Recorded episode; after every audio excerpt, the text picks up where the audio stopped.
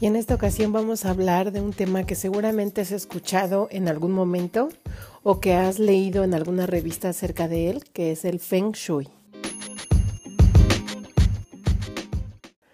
Y antes de entrar de lleno a este tema, seguramente muchos de ustedes van a estar ya pensando así de, ay, Eunice, ya vas a empezar con tus temas energéticos y y todas tus cosas mafufas. Y créanme que yo antes pensaba exactamente igual. Yo decía, es que eso no, no, no puede ser, o sea, no es algo que sea creíble. Pero la realidad es que yo más bien estaba haciendo un juicio sobre algo que yo creía que era el feng shui. Y honestamente, igual que cuando empecé a estudiar diseño de interiores, fue un poco por curiosidad, pero también fue por un poco de morbo, porque era más bien la cuestión de saber si realmente todo lo que decían que era el feng shui era cierto. Y la verdad es que me llevé una gran sorpresa, porque muchos de los conceptos sobre los que habla el feng shui o que son parte de los fundamentos principales del feng shui son cosas que de verdad tienen muchísimo que ver con un correcto diseño de arquitectura y un correcto diseño de los espacios. Y créanme que cuando empecé a estudiar más sobre el feng shui y empecé a leer un poco más y me empecé a informar y empecé a aprender cada vez más, me di cuenta que no son cosas mafufas, que no son cosas sobre lo que tú puedas creer o no creer, porque muchas de ellas son cosas que son de sentido común, pero que muchas veces es el menos común de nuestros sentidos porque son cosas que no hacemos y que pasamos por alto. Muy bien, entonces para ir descartando el tema de que solo sea superstición, les quiero platicar un poquito acerca de ella, acerca de esta filosofía y eh, quiero que sepan que el Feng Shui es una filosofía que se origina en China hace más de 3.500 años. Las palabras Feng Shui o Feng Shui quieren decir viento y agua y principalmente el Feng Shui lo que hace es estudiar los cambios que se producen en el clima, obviamente en la naturaleza, eh, también en los astros, porque en China se rigen por un calendario lunar, a diferencia de en Occidente, y eh, ellos estudian cómo todos los elementos de la naturaleza influyen en el ser humano o eh, fundamentalmente en la energía del ser humano. Entonces, el principal objetivo del Feng Shui es que haya un chi positivo y chi quiere decir la energía vital. Entonces, que la energía vital alrededor de la persona o del ser humano sea positiva para que esta persona tenga un bienestar en todo sentido eh, óptimo. Entonces, el feng shui, como parte de la cultura china y como parte de una filosofía, iba pasando desde los abuelos a los hijos y posteriormente a los nietos, iban platicando, iban compartiendo sus conocimientos y esto lo iban utilizando para diseñar sus casas, para diseñar sus huertos, para también ir diseñando sus palacios, sus tumbas. Y en la época de la China imperial el feng shui fue prohibido y únicamente podía ser practicado por las personas que formaban parte de la clase alta de la sociedad o que eran cercanos al emperador para poder diseñar palacios y poder hacer uso de este conocimiento que ya habían obtenido. Y sin embargo, la gente de otras clases sociales seguían compartiendo el conocimiento, pero digamos que era en forma más privada, ¿no? En forma de un secreto. Sin embargo, el conocimiento no se, no se perdió porque se iba compartiendo de generación en generación al ser compartido de, digamos, en forma de un conocimiento cultural de generación en generación, también fue permeando a otros países. Actualmente, Muchos de los países en donde existen las escuelas más importantes de Feng Shui no están precisamente en China, están en otros países, están en Hong Kong, están en Taiwán, en Malasia, y a su vez ha ido permeando a otros países de Occidente.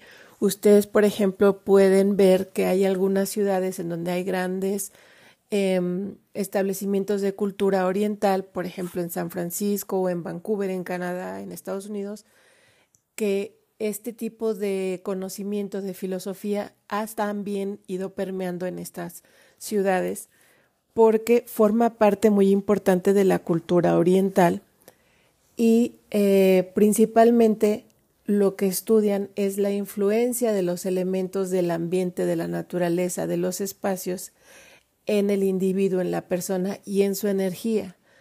Ellos eh, dan mucha importancia a todos los elementos que rodean a la persona para eh, lograr el óptimo em, funcionamiento de su energía. Eh, en otras palabras, ellos buscan que el chi, o sea, la energía vital de las personas, sea la óptima para que la persona pueda fluir y pueda lograr todos los objetivos en todas las áreas de su vida.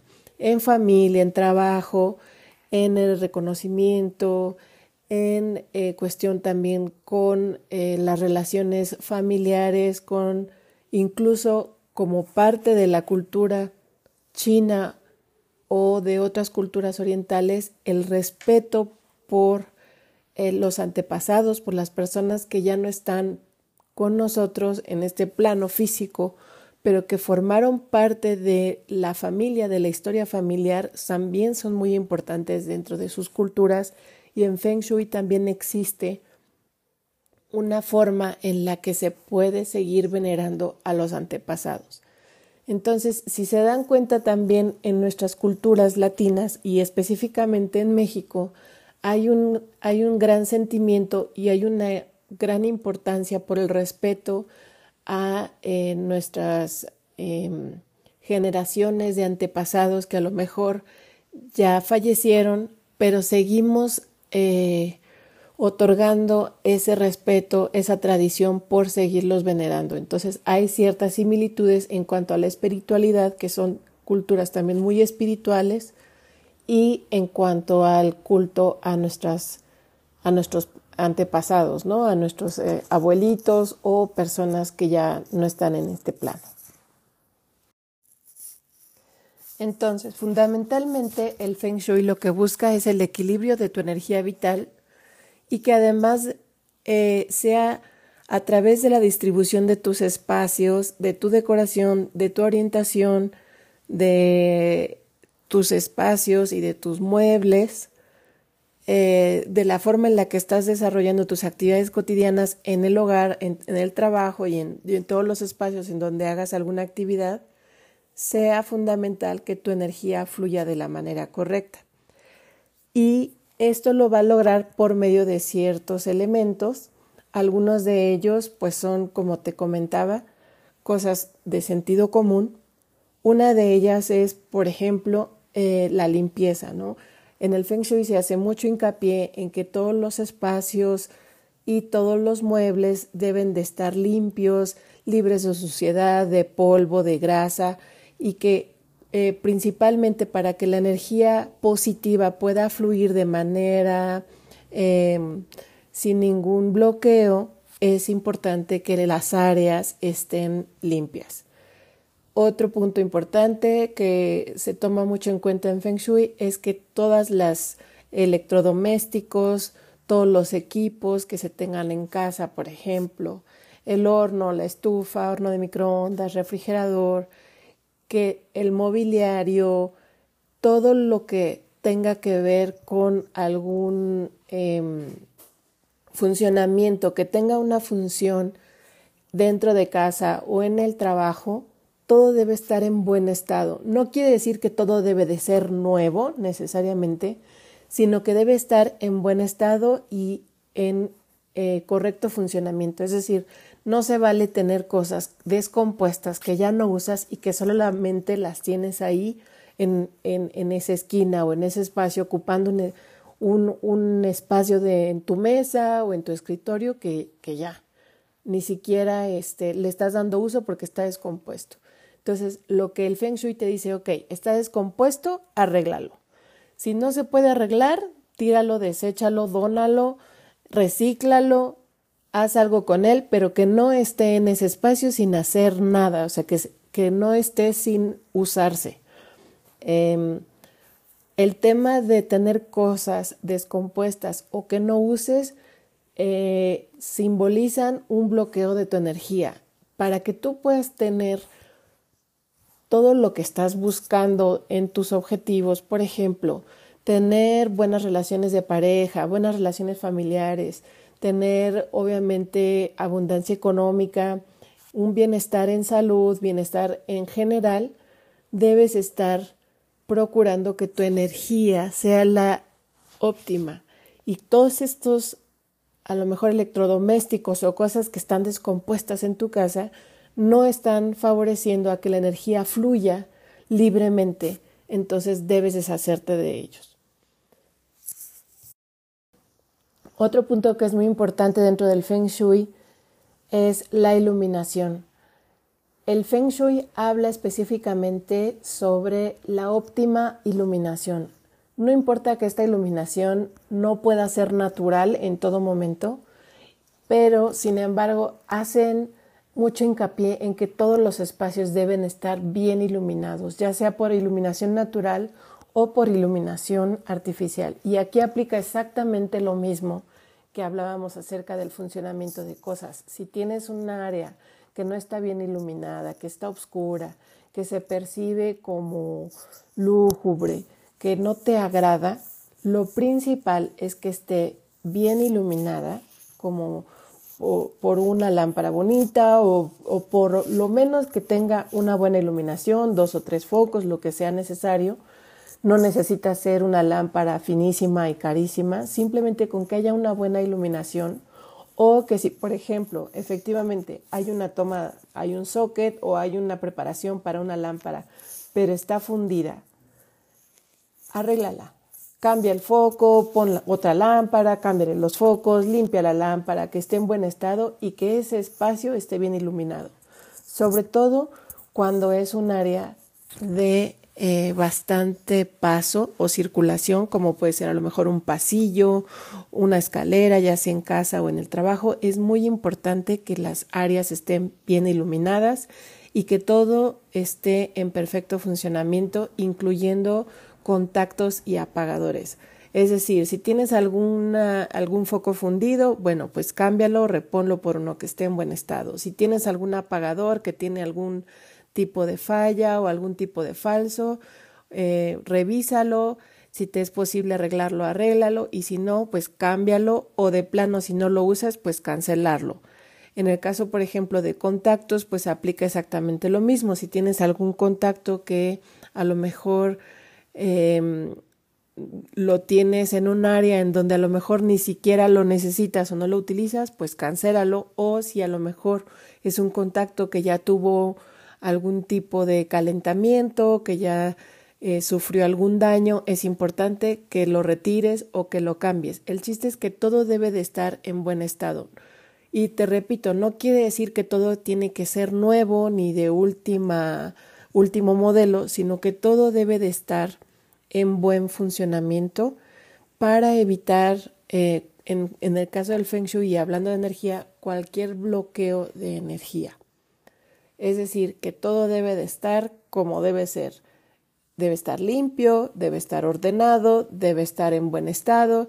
Si necesitas, también aquí aplica, ¿no? El tema de en qué estado se encuentran las cosas, en qué estado está tu mobiliario, en qué estado está la pintura de la pared, etcétera. Si está en mal estado, repáralo. Si está tu eh, tapiz desgastado, ah, bueno, pues procura retapizarlo. No quiere decir que tienes que cambiar completamente el, el sofá por uno nuevo, carísimo, no. Si lo puedes retapizar, retapízalo. El chiste es que todo el espacio, todos los muebles estén en buen estado y si hay algo que tengas que pintar, si hay algo que tengas que reparar, si hay alguna loseta que tengas que volver a colocar, es mantener la casa, el espacio donde tú estás, el lugar de trabajo en buen estado y en óptimas condiciones. Porque, como ya lo habíamos platicado, el espacio efectivamente sí influye en tu estado de ánimo y además influye en tu energía, en que estés con buen ánimo y con, con una buena actitud en ese espacio, ¿no? Porque imagínate estar en un espacio que esté eh, oscuro, que se sienta el ambiente encerrado, que no esté bien ventilado y que además esté sucio, esté desordenado, que la silla donde estás ya esté que se cae porque está rota o porque está incómoda, porque está totalmente desgastada, el asiento está totalmente desvencijado y que además lo peor del caso es que tengas que estar trabajando ahí. Entonces, por supuesto que vas a estar trabajando mal y de malas. Eso es precisamente a lo que se refiere. Por eso es que yo te decía que muchas veces no son conceptos que sean de superstición, son conceptos básicos de supervivencia, si lo quieres ver así, y son conceptos básicos de, de bienestar general y que aplican no solamente en Feng Shui, sino que aplican en todos lados y para todo tipo de proyectos. Además de la iluminación, que ya lo habíamos comentado anteriormente, la ventilación forma una parte muy importante dentro de los espacios para que tu energía pueda fluir de una manera correcta. Y esto quiere decir que el Feng Shui te sugiere que los espacios estén bien ventilados y de preferencia por una ventana o una ventilación natural una puerta, una ventana, algo que una ventilación, un louver, algo que te permita poder tener flujo de aire limpio al interior de ese espacio en donde tú te encuentras.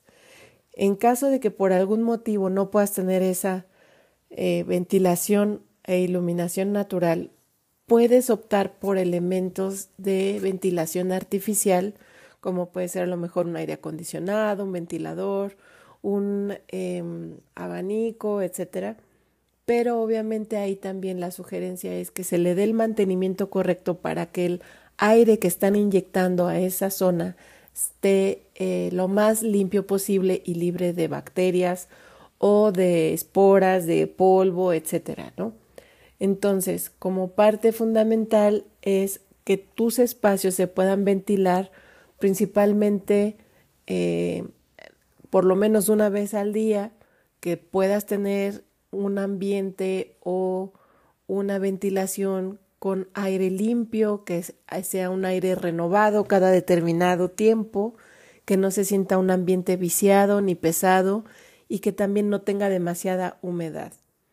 Uno de los principales conceptos dentro del feng shui es el equilibrio. Entonces, Hablando específicamente de iluminación y de ventilación, no quieres un espacio demasiado iluminado, demasiado brillante, que ni siquiera te permita poder trabajar en, un confort, ni tampoco quiere decir que tienes que estar con la ventana totalmente abierta, que te esté pegando la corriente de aire en la espalda, que te estés exponiendo a que todo el tiempo te esté pegando el aire y que sea incómodo. Es decir, tiene que haber un equilibrio en la cantidad de los recursos con los que estás diseñando y que estás disponiendo para crear un ambiente en ese espacio. Sí tiene que haber ventilación, pero tiene que ser ventilación e iluminación agradables que te permitan estar en un confort de tal manera que tú puedas estar haciendo tus actividades de una manera tranquila y de una manera eh, concentrada, ¿no? Otro eh, elemento que se toma muy en cuenta en el Feng Shui son el manejo de los elementos de la naturaleza. Eh, obviamente los elementos de la naturaleza pues son el agua, el aire, el fuego, la tierra y la madera. Entonces, siempre se debe buscar que en todos los ambientes de la casa, en tu trabajo, haya un equilibrio de todos estos elementos. ya podemos ir hablando en otros episodios ya con más detalle para cada área de casa, qué es lo que se recomienda, pero hay ciertos materiales que son em, también eh, símbolo de estos elementos, ¿no? Del metal, del agua, del aire, madera, etc. Se busca que no haya demasiada madera en un espacio, que no haya demasiado metal en otro espacio, que no haya demasiados colores que se identifican con el fuego, por ejemplo. es decir, tiene que haber un, un equilibrio y un ciclo positivo del uso de estos elementos y de colores, de texturas, incluso de materiales en cada uno de los espacios. Y bueno, por último, de los elementos básicos dentro del Feng Shui, como te había comentado anteriormente, es el equilibrio. Y el equilibrio está eh, representado o se menciona por medio del yin y el yang. Seguramente has escuchado de este yin yang.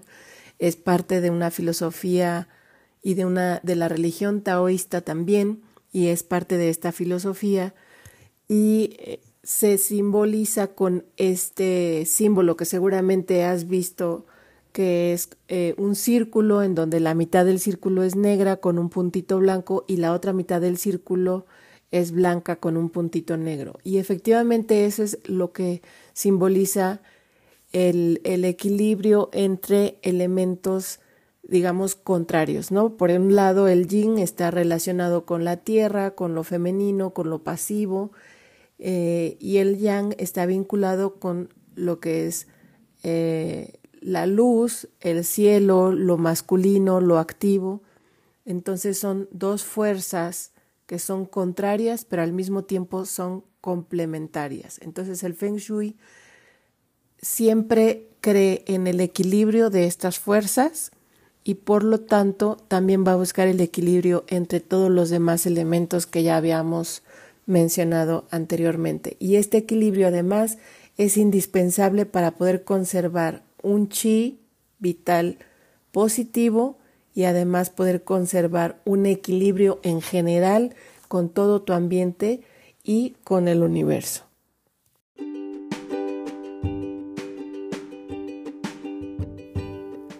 Y bueno, si te das cuenta, son conceptos muy básicos que no nos son tan ajenos como podríamos pensar en un principio y que además forman parte no solamente de una filosofía oriental, sino que actualmente ya forman parte de una, em, pues digamos que filosofía de diseño básico, ¿no? En donde siempre estamos buscando el bienestar del usuario para que pueda desarrollar sus actividades de la manera óptima no es únicamente una cuestión de eh, que todo tenga que estar en correcto funcionamiento porque sí, sino porque siempre estamos buscando que el usuario final esté lo más a gusto posible dentro de sus espacios y que pueda desarrollar sus actividades de la mejor manera posible.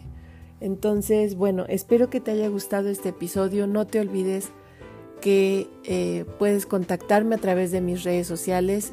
Si te gustó este episodio, la mejor forma en la que me puedes ayudar es compartiéndolo, compartiendo con otras personas que creas que les puede agradar este tipo de temas. Y por supuesto, con toda confianza, si me quieres contactar, si tienes algún proyecto, me puedes encontrar en mis redes sociales como arquitecta Eunice Padua, en todas mis redes sociales, en Facebook, en Instagram, en TikTok. Y pues si quieren también, aunque sea mandarme un saludito, escríbanme, díganme desde dónde me están escuchando y con mucho gusto les podré contestar el mensaje. Y espero que les haya gustado este episodio. Nos vemos en el siguiente episodio, no se lo pierdan. Y eh, cuídense mucho, gracias por escucharme, nos vemos en el siguiente capítulo.